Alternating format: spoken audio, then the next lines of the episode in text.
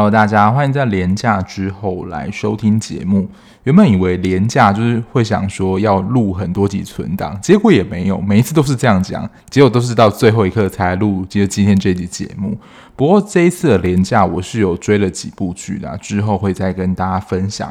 那在廉价过后的第一部呢，就是二零二三年的黑马日剧。其实这一部在它开播的时候，我就是真的听到非常多人说非常好看。然后每一集出来的时候，想说，呃，怎么还没有出新的一集？就非常期待下一集。然后我后来等它全部播毕之后呢，就去看，果真非常好看。它不是那种惊心动魄的剧情。但是我真的只花了两天十集，我就把它看完了，真是一看就停不下来，非常想知道说后来到底结局是怎么样的发展。因为如果能够猜到结局的话，这种戏剧就是你要想要追它的那种动力就会降低。可是这一部真的是你会猜不到它的方向会如何去写。我之前在看动画《乌龙派出所》的时候，他们那一集就是在描写好吃的拉面。我觉得这个好吃拉面呢，对这部戏剧是一个很好的比喻。就是当你还没有意识，你已经看完的时候，你还会继续想要看，就代表说你真的觉得这个。戏剧很好看，当时他就说，你还没有意识到你拉面已经吃完，但是你还会想要继续吃的时候，你已经吃完了，就是你已经觉得太精彩，想要赶快吃到的时候，你已经光速把它看完了。这部戏带给我就是这样的感觉，所以在放假之前，我应该有就在 IG 透露出说，如果还没有看这一部的话，就是可以去看。然后也是少数我都是会推荐给我没有在追剧的朋友或同事。如果在家没事做的话，可以去追这一部《重启人生》。那还是简单的介绍一下《重启人生》的剧情到底在演什么。女主角是由安藤樱饰演的近藤麻美，原本只是一个地方的公务员。她在某一天跟朋友的聚会后，为了捡地上就是掉下去的东西，被迎来的车子撞死。然后她来到一个全白的空间，然后就是有一个类似管理人坐在那里，然后他就询问他说：“诶，你这一辈子结束喽？那你要前往你的下辈子呢，还是？”重新开启这一轮人生，那他非常的微妙，就会介绍他说：“呃，你下一轮呢会转生为什么？”结果呢，那个管理人告诉他，他第一轮只能转生成为食蚁兽，就是吃蚂蚁的那一种。那因为麻美他自己的目标是转生为人，管理者呢告诉他，只要积阴德，就是很蛮东方的概念，就是要你做好事啊。要多扶老太太过马路啊，这一类的概念。当你的阴德积分越高，你越有机会能够转生为人。所以他重新选择开启了新一轮的人生。其实一开始在看到的时候，觉得诶好像蛮欢乐。其实他淡化了，就是真的发生意外而死亡这个悲伤。这部戏没有在探讨这个悲伤的概念，它真的完全就是。像是重新开始了新的一轮的人生，真的是从婴儿开始，还没有办法自己说话。当然，我觉得他非常微妙，就是他已经是有大人的自我意识了，所以他就是被锁在一个，就是灵魂被锁在一个婴儿的躯体里面，然后看着爸爸妈妈这样子对他说啊笑啊，然后到自己能够走路上幼儿园，等于就是说，其实是一个成熟的灵魂，然后待在他这一世这个年纪的。身体里面，然后这部蛮有意思的，就是他其实第一轮的人生，我们在一开始看到的时候，其实他已经长大成人。那在第二轮的时候，就会去回忆他小时候，就是幼儿园啊、小学、国高中的时候发生的一些事情，然后为了积一些阴德而改变过去，可能他觉得是一些错误或是没有那么好的地方，等于是有点像是蝴蝶效应这样，就是因为改变了一个事情，然后到长大之后就会不一样了。除了婴儿时期啦，只能接受喂养，因为你真的是几个月，可能一两岁，你真的也没有办法讲话，不是神童就会吓到别人。就是接受喂养之外，其实从幼儿园开始就有第一个事件了。我不知道还有没有新听众了，但是我的节目基本上都会是有剧情上的讨论，因为我觉得这样。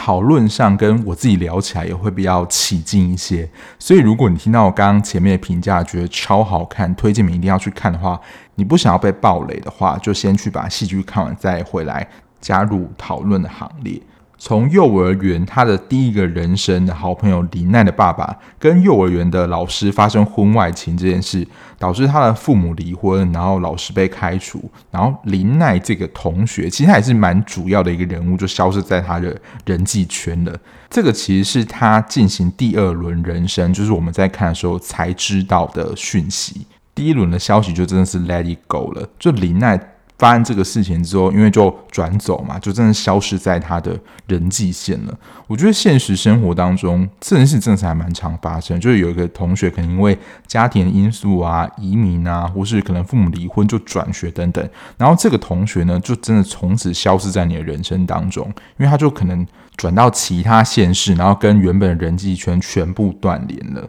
但是原先在幼儿园那个程度，他能够做到他第二轮这样的事情，我真的是觉得，这正是有大人的思维才可以想得这么周密，然后甚至是去执行行动，还要从家里半夜跑出来打这个电话，就是超级有可能会被坏人抓走了。而且他真的才幼儿园，也要拨那个电话，真的是有点困难的。但他说为了阻止老师婚外情，然后林奈消失在他的人际圈当中呢，打电话到林奈爸爸的 BB Call。阻止了就是林奈父母的离婚，然后第二轮呢，他就跟林奈变成就是国中朋友，因为他就没有转学嘛。然后刚刚聊到 B B 扣呢，因为我自己本人就是跟马美是同年出生，就是我们大概是三十三岁左右，所以这一部其实强调了另外一个元素，其实在之前蛮多戏剧里面。都有提到当年那个年代的产物，可是我觉得这个虽然是台湾跟日本，可是某一些的东西，我觉得还是会有共通的回忆，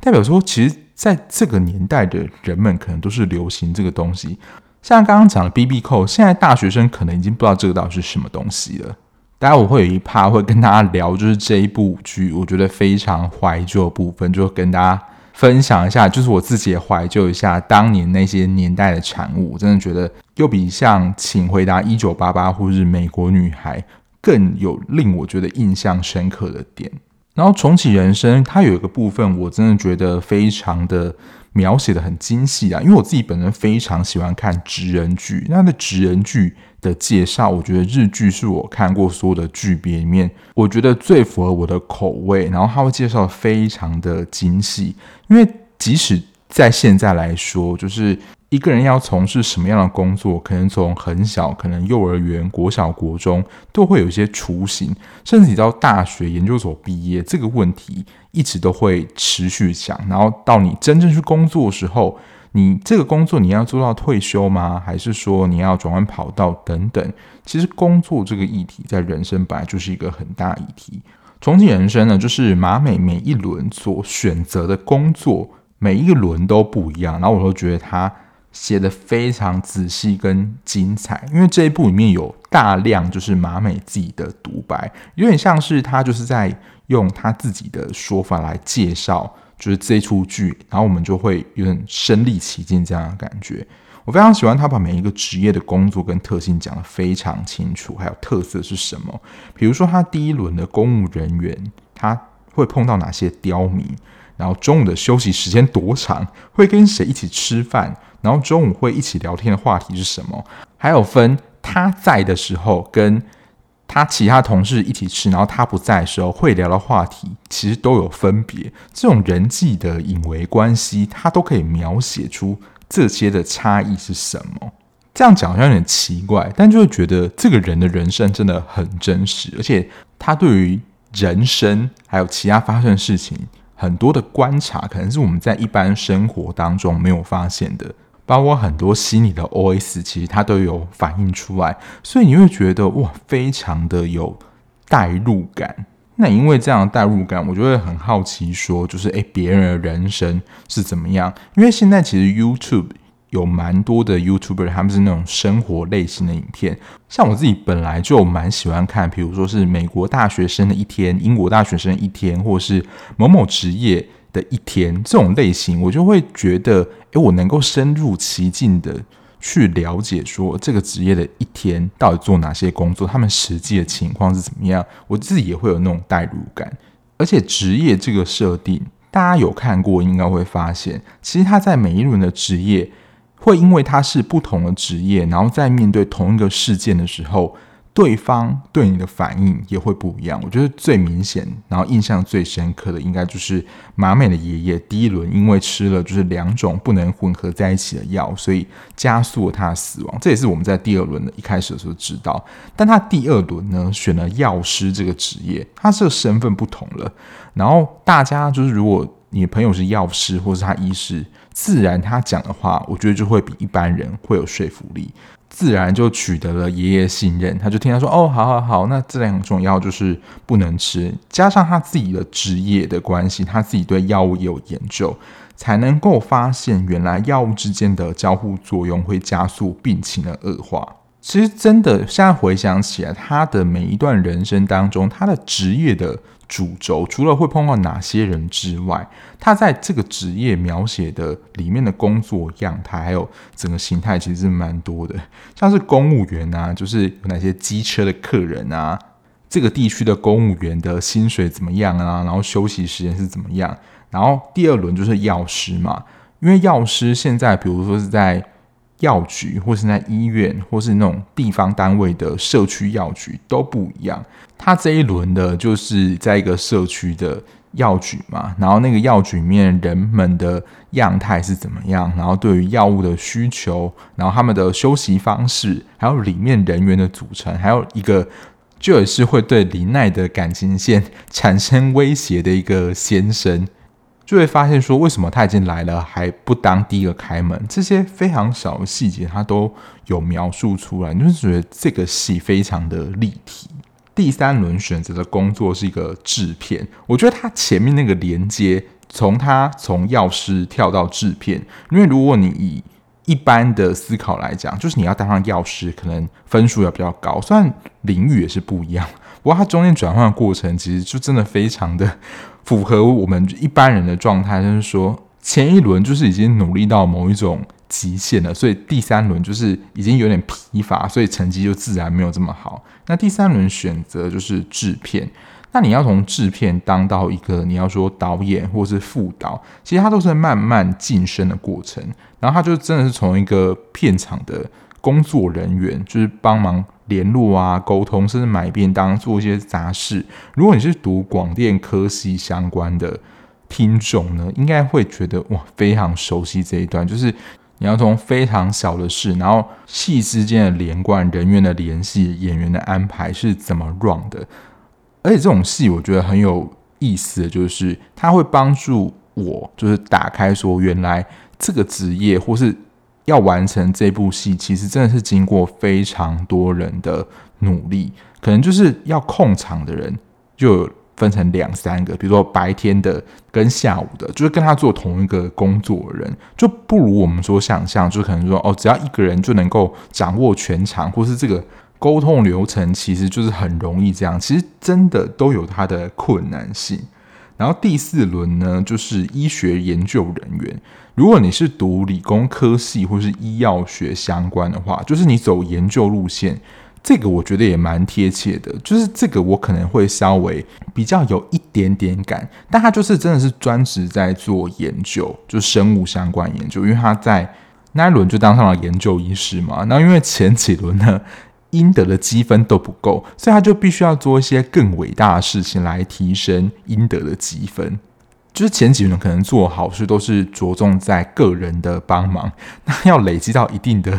积分呢，你就真的要做一些能够造福全人类的事情。虽然他这一轮的一个目标就是你要发现某一种病毒或细菌或一些新的治疗方法，就可以得到诺贝尔医学奖之类的程度，当然是比较夸张了。当然就是要尽量提高自己那一轮的积分了。然后最后一轮就是机师。机师真的在我们的想象当中就是一个蛮梦幻的行业，可是看到你要考上机师，就真的觉得是一个非常辛苦的历程。大家可能会很羡慕说，哦，机师的薪水真的很高啊，然后可以这样子到世界各地去游玩。可是，在这一部里面，那个训练过程，然后体检上课，然后班表的安排，你会觉得说，天哪，这个真的也太累了。这个就是还蛮完整，就是前面你要如何的成为机师所要做的一些准备跟功课，其实真的都完全不能马虎的。之前看那个心愿结演的那个《飞翔公关师》，那个已经是在工作后的。重启人生比较多是在描写如何成为机师的这个过程。这部戏我觉得让人最入迷的地方，其实就是每一次的人物事件，感觉看起来好像都一样。比如说小福就是一直说要成为歌手，还有没收他 GBA 那个老师，还有他在大学时期交过的前男友，这些事件其实在每一轮他都会重新的发生一次。但你每一次就是每一轮人生呢，随着选择就读的科系，然后未来到哪里工作。然后有一些人或事件，就真的是一生错过，就真的错过了。所以，即使是相同发生的事件，但你在每一轮面对这个事件，可能都会展开不同的结果。我觉得是这部戏里面最让人觉得入迷，因为你真的不知道他这一轮到底会发生什么事。比如说，第一轮大学交往的男友就是因为爱赌，所以跟马美借钱而跟他分手嘛。然后第二轮呢，发现他就是在工作后变成几十亿的企业家，但这也是在第二轮的时候才知道。但因为第二轮就是因为选择科系的不同，即使他们还是念同一所大学哦，但就变成陌生人了，就是因为科系选择的不同。那第三轮呢，就已经有点预测知道说他之后会变成收入几十亿的企业家，想说就是跟他再交往看看好了，是否之后可以少奋斗半辈子。结果他还真的成功，就是在第三轮里面，结果真的相处过后呢，反而是那个。男生呢，发现女主角太啰嗦，太像妈妈了，就不适合。就他觉得他跟马美不适合，而主动的对马美提出分手。所以呢，这个时候我觉得真的很有趣。那有时候不是我们已经先知道结果，我们真的很常知道说哦，早知道怎么样，我们就可以做一些防范啊，或是就先去做一些事件来提高对这件事情的成功率。没错，可能他就已经有先做一些准备，所以第三轮的时候就有成功交往嘛。可是呢，真的不是我们想要怎么走就可以怎么走了，因为就想说，那我就继续走下去啊，我之后就可能能够跟他结婚嘛。但这主动权真的不在我们身上，他想要对我们提出分手就分手，然后这条线自然的也就断了。那因为就是这样，每一次的事件都会有不同的结果。可能这个主要事件呢，在这一轮就是一个被轻轻带过的事件，可是它也会演变成一个重要事件。甚至影响到后面有人的人生，就是有生命的出生等等。这个我自己没有统计过啦。如果有统计的听众呢，如果你知道的话，可以跟我讲。就是这一部里面重复出现的事件跟场景最多的是什么事件？我自己真的稍微这样想一下，重复最多的是他们同学会去唱歌的场景。因为后来这个最主要事件就是，如果小福跟静香没有离婚的话，因为后来他们离婚之后，小福又跟另外人在一起，然后后来还有小孩出生。如果没有离婚的话，这个小孩也不会出生了。所以真的是蝴蝶效应，我只能这样讲。但每一轮其实马美对一个事件可能都会有一些预设想法，他要怎么做？当然，他也有可能会有一些预想的想法。但真的只是在脑中想而已。像我记得，应该是在第二还是第三轮的时候，他本来要在那个场很直接的告诉他说：“你就是没有这个才华。”因为他已经知道说他后来会放弃音乐这条路嘛。原本要很直白的跟他说：“小福，你就是不可能成为歌手，你要放弃这个音乐梦。”很直白跟他讲。可是我觉得应该是后来整个思考过，会对那个场合感到非常尴尬。他们友谊甚至会就是断掉，所以就是忍住了。所以原本他可能有一些及时的很直白的想法，他是会把它忍住，因为可能就会影响到后面的走向。当然，他也会一直在尝试说，就是在每一次。的不同做法会不会带来什么更好结果？如果有更好结果，当然就是有新的做法走。所以在随着二三四五每一轮就是越来越后面的人生，那些事件还是会碰到，只是它就会有越来越你要说完满的做法。光听到这样子每一个事件，就是你每一轮在看都有不同的惊喜，你无法猜到它的走向。其实光这个设定，我觉得。非常的令人会想要继续看下去，那它最后会如何的收尾？啊，第二个就是我觉得刚刚提到这部片其实有蛮多的情怀因素，可是它又带入的很自然，就是因为它真的是从婴儿演到他可能三十几岁的时候，就是他在这个年间呢发生了哪一些就是那个年代那个年纪会发生事情，但他有一些比如说是日本的知名百货。盖起来日子，这我们就不知道嘛。可是有一些他出现的物品或会做的事情，其实就是是蛮符合，就我这个年纪会曾经有的记忆，或有做过的事情。第一个就是那个讨厌老师把自己的电动没收这件事情。他的那个电动就是 GBA，就是现在其实你要说公司这种家用主机系列，GBA 它就是任天堂系列，以现在任天堂最知名的。电动就是 Switch，就是现在大家在玩的 Switch，然后 Sony 就是 PS 体系，还有 Xbox 就是微软的嘛，这是现在大家比较知道的主机。不过掌上的电玩的前身，就真的是他拿那一台 GBA，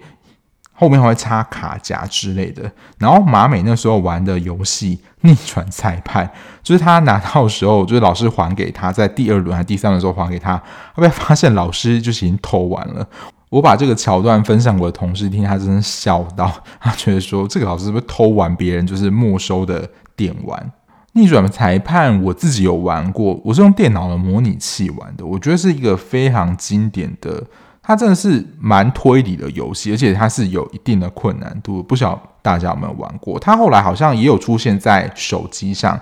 在 App 或是 Google Store 里面，应该你搜寻逆转裁判。是可以购买的，然后这种游戏类的，我记得这个是发生在我三四年级的时候，就是电子机。电子机真的很常出现在就是各个这种怀旧戏剧院出现的一个东西。现在如果要养什么宠物，可能都是用手机养。之前那个有一个菇菇，不知道大家有没有玩过？我记得我在大学还是研究所的时候，就是那个时候也是风潮。刚起来就在那边养香菇，它就长成不同的样子。其实现在也还有蛮多的啦，不过现在都是用手机在养了，没有在用电子机这种东西。电子机的应该是在我四五年级吧，有流行过怪兽对打机，不过这真的是比较男生之间会玩的。然后就是他们在 KTV 唱的歌曲，他们在第一轮唱歌曲，其实我觉得算是蛮新的。就是那个《鬼灭之刃》剧场版，因为我其实平常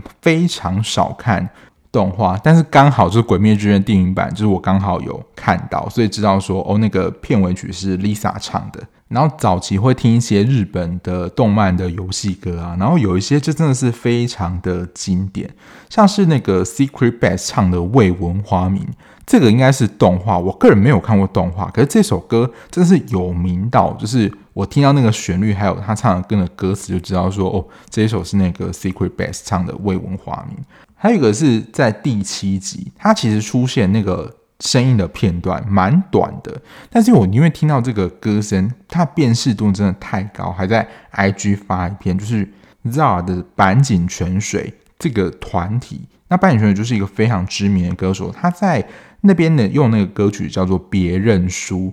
这个声线呢，如果你小时候有看一些动画，我这边要稍微的更正一下。我小时候非常喜欢看，就是日本，然后美国卡通我也爱。但是长大后，就真的可能大学之后，我就非常少看动画了。可是如果你在小时候也是有常看日本动画的话，白井泉水其实有唱蛮多就是卡通的主题曲的。最知名的应该就是《灌篮高手》，他有唱，然后。七龙珠就是噔噔噔噔噔噔噔噔噔噔，这个旋律它有翻唱，还有小当家也就是中华一番，我真的不知道那个歌名是什么，但是它就是第二个那个主题曲也是他唱的，还有美少女战士的歌曲，因为我刚刚讲的都是可能啦，比较男生会看的一些动画，但它其实有时候美少女战士的那个。最初代那个歌曲，那我为什么会知道呢？是因为我小时候跟我表姐住在一起的时候，那时候会去租《美少女战士》的录影带，录影带也是一个时代产物，现在已经没有这个东西了。还有一个，其实他们在每一轮都会做事情，而且变化也都有一些不一样，就是交换贴纸。但交换贴纸这件事情，大家想说，这不是女生在做的事情？没有没有，男生也其实也会交换贴纸，只是贴纸的种类会不一样。小时候的时候，我们都有那种贴纸的收集簿，但这个它的那个过程，在这一部里面，真的只有大人会去想到这件事情，我觉得很有趣。他说，交换贴纸是一个人际谈判的过程，这真的只有大人会这样想，小孩子的世界只专注在哦，贴纸好不好看啊，美不美。因为马美就是说，就是视为我们友谊能不能够继续发展下去的过程。一般小孩子不会这样想，真的只会注意到说贴纸好不好看而已。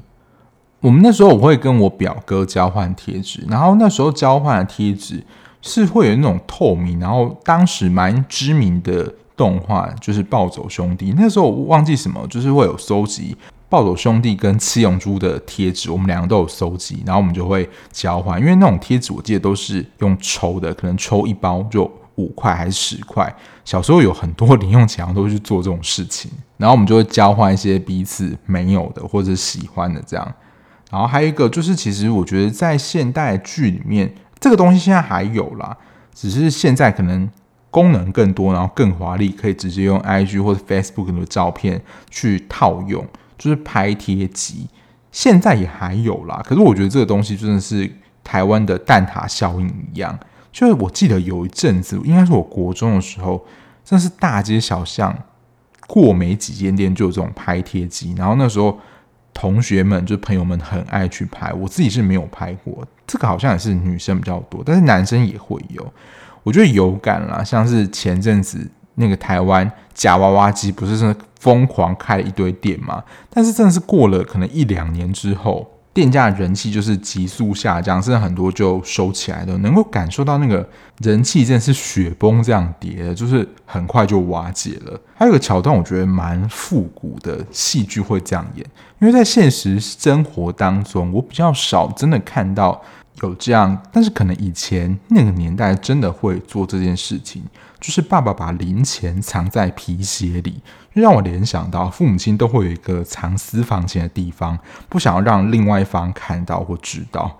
其实钱在。家中我觉得都是还蛮公开透明的，就在我们家啦。金钱流向其实大家都清楚，就谁有多少钱。不过私房钱这个概念，我觉得蛮有趣的。就是私房钱呢，它其实就是有一部分的保有自己，你可以任意的使用，或是你在你想要的时候，能够用这笔钱去。买一个属于你自己的东西，你不用完全贡献给这个家庭，等于说就是有属于你自己的一个小天地啦。就有时候我们会说哦，结婚啊，或是谈恋爱之后，你可能都要为对方贡献啊，怎么样，就有可能会过度的牺牲。可是私房钱这个概念，我觉得很有趣，其实就是相对的一部分保有你原来你的自己，原来你想要的部分。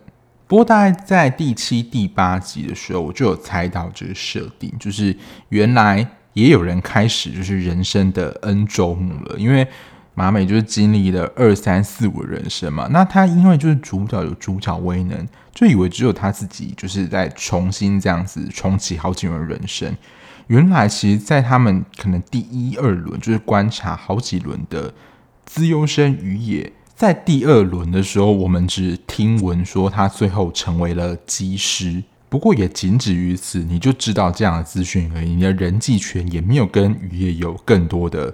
连接。就你在第二轮的时候只知道他成为机师，可能你在第四还是第五轮的时候就知道，哦，原来他成为机师也有这样一个远大的目标。那他们其实也有一点上帝视角这样的角色，就是观察说，哦，他们这一轮碰到的人是怎么样。但殊不知呢，还有人有这样重启人生好几轮能力的人，同时也在观察他。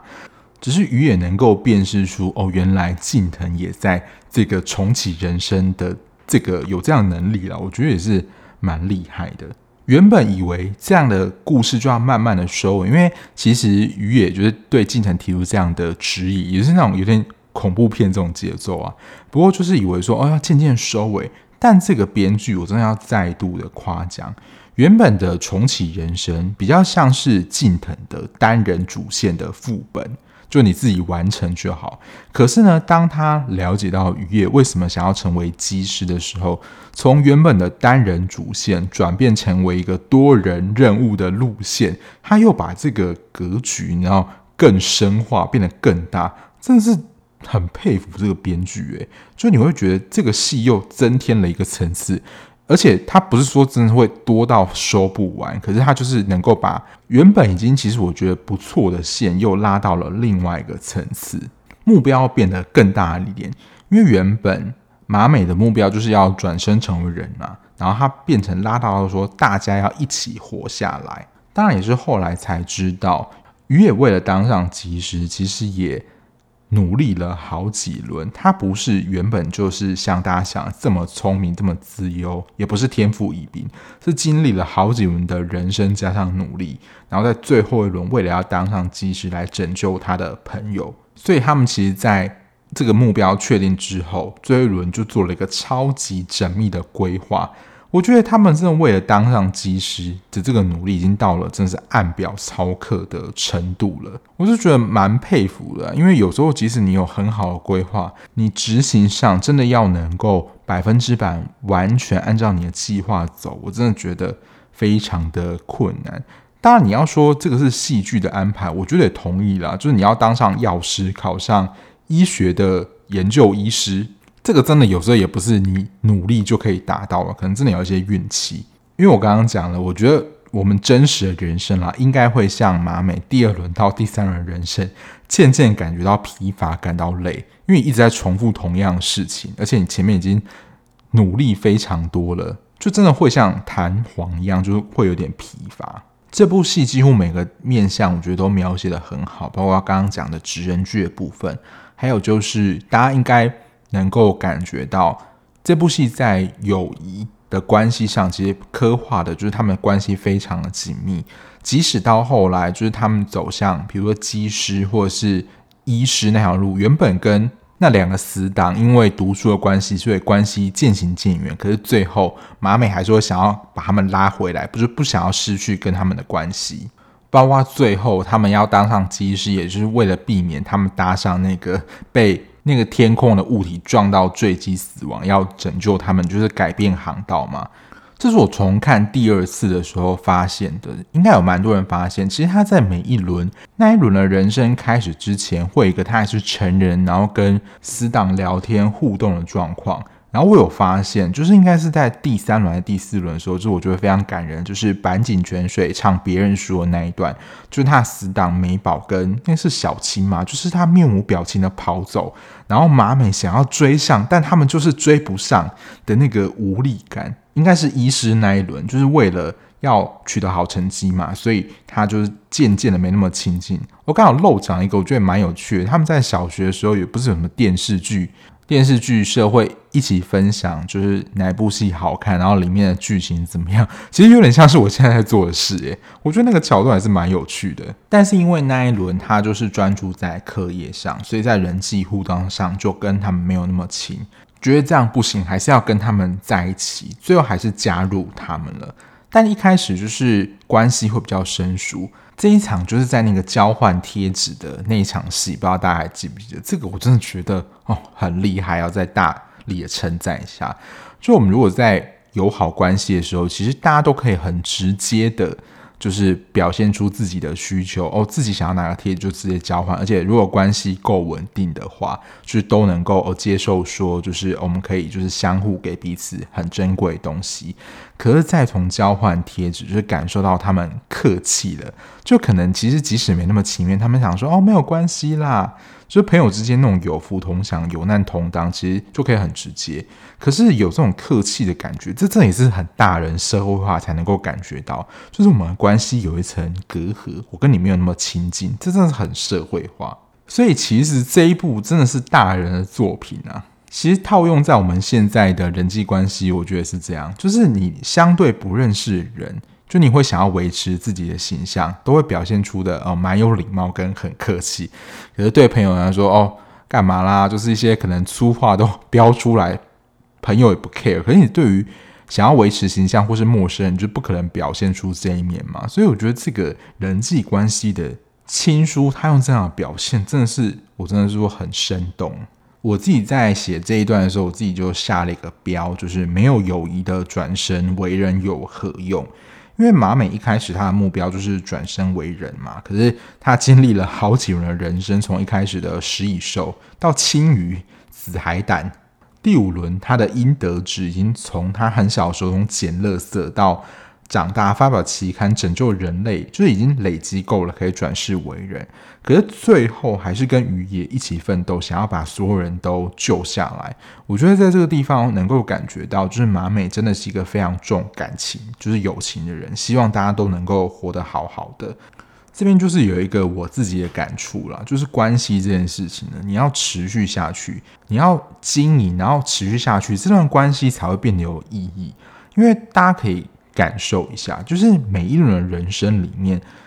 一开始其实都关系蛮好的，他们都能够如愿的成为死党。可是到越后面，他越重视课业那一块，他们的友情关系就会变得比较疏远一点。但是其实马美他在每一轮里面都没有放掉他们之间的友情，因为即使在第五轮，就是他可以转身成为人类。其实日子还是可以过下去，可是他的日子里面就是没有美宝跟小青，因为在那一轮他还是没有办法改变那个他们飞机的那个事情，所以他们还是在那一轮人生当中会死亡。可是他们两个死，其实我觉得对马美而言，可能对他来说就没有意义了。其实这边已经蛮接近，就是剧末，可是到最后，他还是你要说没有想要让你松懈的感觉。这剧本啊，我觉得考量写的让人很为难。如果你是无限接关，就是你不满意的结果，你就想要重来无限接关，当然是没有问题。但是他在这边就突然下了一个，这一轮你可以转生为人，可是如果你要重新开始的话，这是你最后一次机会。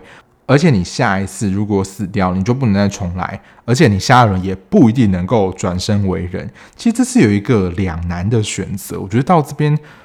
这个操作，我会觉得非常的厉害。我不晓得大家会怎么选呢？就是如果已经有一个完美结局，你想要原本一开始的结局的话，而且还有不确定的因素，你会就选择了你原先预定想选的路线吗？还是你为了真的要？完美通关，或是为这个友情选了一个你可能不能转生为人的一个结果。其实这真的没有标准答案，但我自己应该会选择后者，就是像主角一样的选择。我希望我们的关系是能够有意、持续延续下去的。我觉得这个操作也很厉害啊，就是会让我们去思考说，我们自己想要做的选择是怎么样。当然，这样能够一直重启人生的题材，就像刚刚讲的，我们在玩游戏的时候，可能都会想要追求完美通关。那你在第一次不知道的地方，你可能玩第二轮、第三轮，你就可以找出更快攻略或是更合适的方法。所以，追求完美在这个戏剧里面可能会是一个被讨论的题材。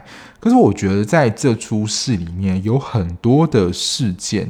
是真的，你试了很多次，还是不能达到你想要结果。虽然我有点不想承认，但在某一些的层面上，我是有一点，也不能说追求完美，但我自己觉得我是没有就是完美主义倾向的人，我就是蛮随和的。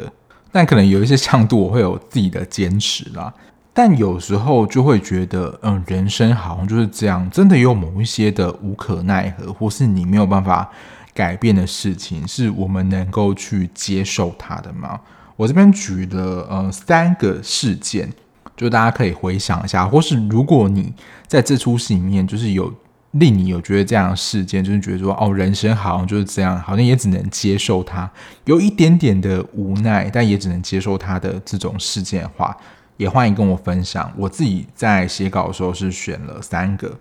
第一个呢，就是也是在中学时候发生一个事件。他这个其实大家有印象的话，这个事件还蛮明显的，就是两个同学在传纸条，他试了三次还是失败收场。两个同学在传纸条，妈妈就扮演那个学生，就是觉得说，哦，老师这样中断是打断了上课的节奏，他是不是要？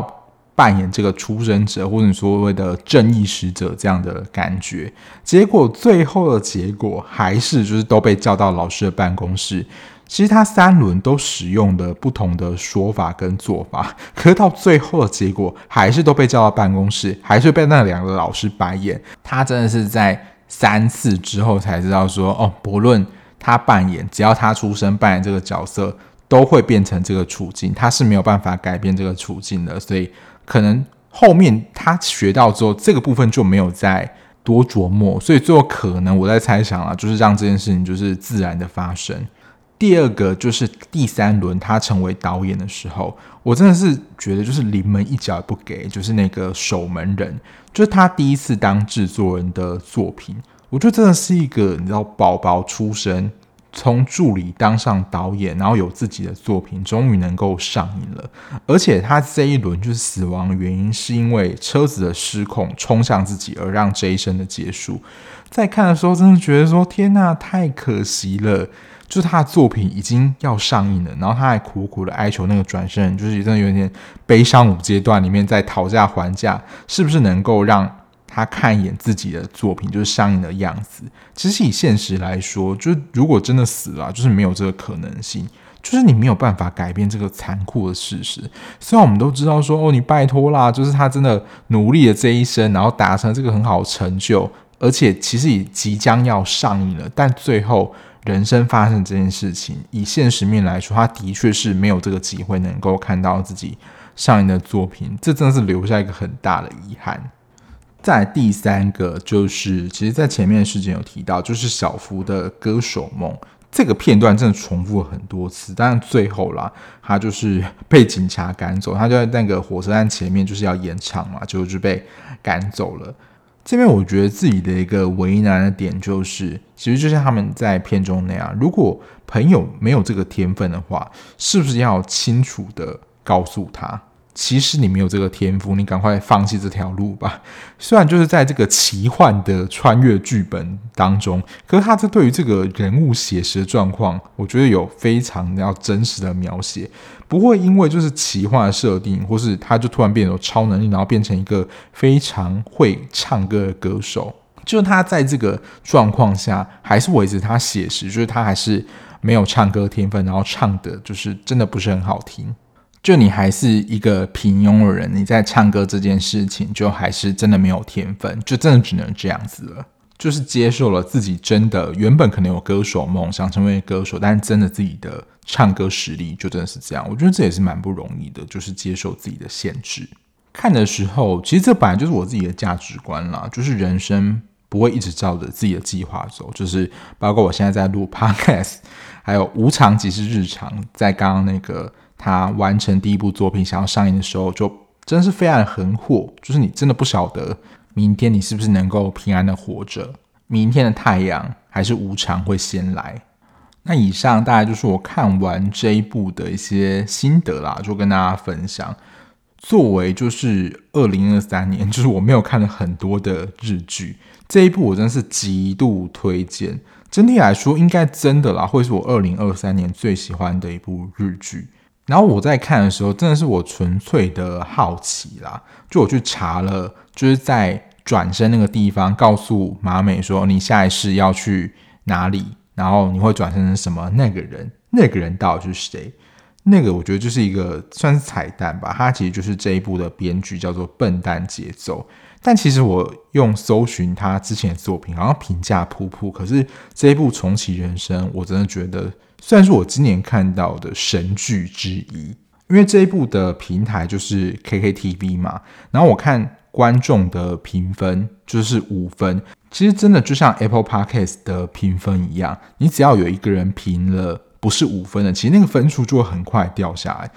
所以他还能够在这么多人评分，还维持在五分满分，至少我当时录音前看到是这样，真是非常不容易的事情。至少我目前听到的，就是有录的 podcast 或一些其他的评论，这一部我目前看起来真的是一致好评。那如果你也是跟我差不多这个岁数的听众，看到一些场景或里面经历的事件，就是会很有感。其实他过程当中经历很多事件，我真的很想一一的，就是拿出来讲。包括那个就是打断上课的老师，后来不是就在他在电车上被误会说是咸猪手，然后被开除嘛，然后。后来他就是解救他的片段，其实这些我都觉得非常有意思。就是他每一个事件、每一次的开展，真的我都觉得没有一个会让人觉得很无聊。因为有时候这么多事件或节奏有时候就会掉，可是他每一个事件到后来都还会有一些变化。包括在幼稚园告诉说林奈那个人已经已婚了，是一个神秘咒语。你会觉得这真的超有意思的吗？就是他真的已经快要结束，还会让你觉得有一个新的花样。哦，我最后再提一个，是我在看到这一部，可能跟大家感动点有点奇怪，就大家会觉得蛮感动，就是他们要追向那个他们的友谊，但就是马美追不到，就是刚别认输那一段，会觉得蛮感人的。那我自己觉得有突然被感动到，然后也突然看懂的，就是他们在第五轮要接到最后一轮人生的时候。马美不是就跟宇野就是约定说，哦，如果他们进入下一轮人生要相认的时候，他们就在脖子这边吧，就是脸部这边做一个类似挥手的，就是像花儿展开这个动作，就那是一个类似班亲会。然后他不就是说，诶，你认识那个同学？然后他就看到他小时候的样子，他就认出来了，原来他也到下一世了。不晓得那个 moment 令我觉得很感动，就是他们一起重生的在这一轮人生当中，哦，就是在这个时刻相认了。这个场景是令我觉得哦，突然有一个 想哭的感觉。可能跟大家点不太一样啦，好啊。说了这么多呢，就希望大家可以赶快去看。如果还没有看过的话，那如果就是你看完之后还有一些心得想要跟我分享的，欢迎在 IG 跟我聊。好，那今天的节目就到这边啦，感谢大家收听。最后还是宣传一下，就是如果你喜欢这样子聊剧的 Podcast 节目的话，不论你是用任何平台收听，按下平台订阅键就能够比较快接收到节目上架的通知喽。那如果你想要了解我一些即时追剧讯息，或是我这个月会聊什么剧，你想要先看起来的话，我现在每个月会在 IG 先公告我这个月要聊什么剧，所以如果你有兴趣的话，就可以。追踪我的 IG，好，那我们下一期节目再见喽，拜拜。